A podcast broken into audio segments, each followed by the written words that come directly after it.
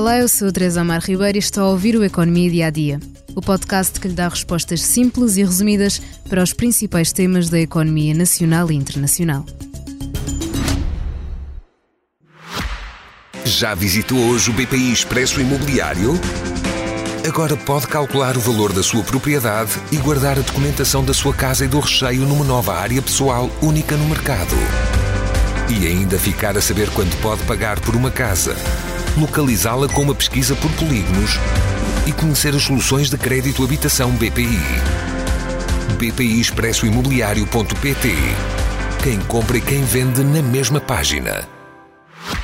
Existe uma lista de paraísos fiscais no mundo desde 2017, que foi esta semana atualizada pelo Conselho da União Europeia. Há 12 nomes nesta lista de paraísos fiscais: Samoa Americana, Anguila, Antigua e Barbuda, Fiji, Guam, Palau, Panamá, Rússia, Samoa, Trinidade e Tobago, Ilhas Virgens Americanas e Vanuatu. A atualização agora feita retirou da lista jurisdições como as Bahamas, Belize, Seychelles e Ilhas Turcas e Caicos, que começaram, segundo a União Europeia, a cooperar em matéria fiscal.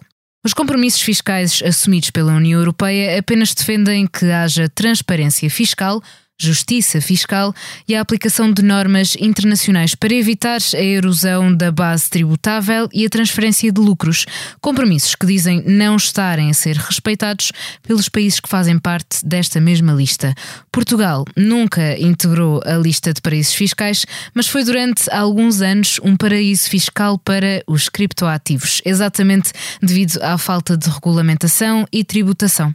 Foi a partir de 1 de janeiro de 2023 que este período idílico terminou, seja para os próprios portugueses como para os criptomilionários que se mudavam para Portugal de forma a conseguirem mais rendimentos nas criptos que transacionavam.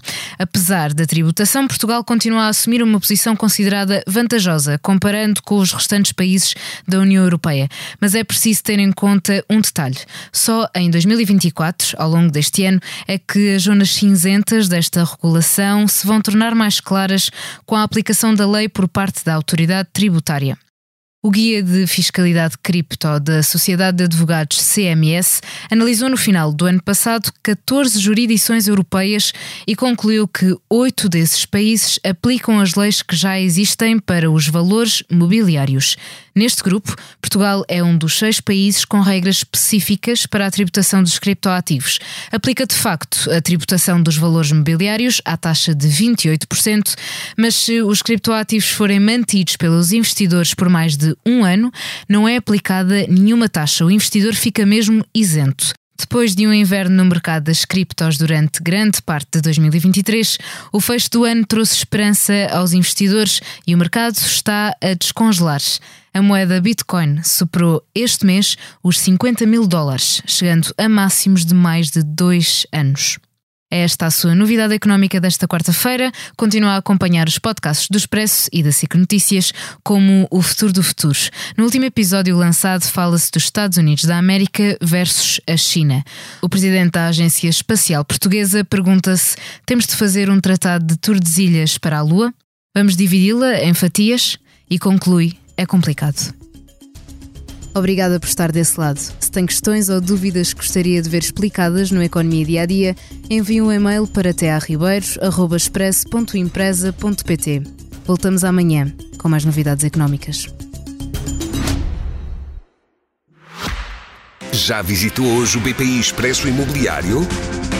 Agora pode calcular o valor da sua propriedade e guardar a documentação da sua casa e do recheio numa nova área pessoal única no mercado e ainda ficar a saber quanto pode pagar por uma casa, localizá-la com uma pesquisa por polígonos e conhecer as soluções de crédito habitação BPI.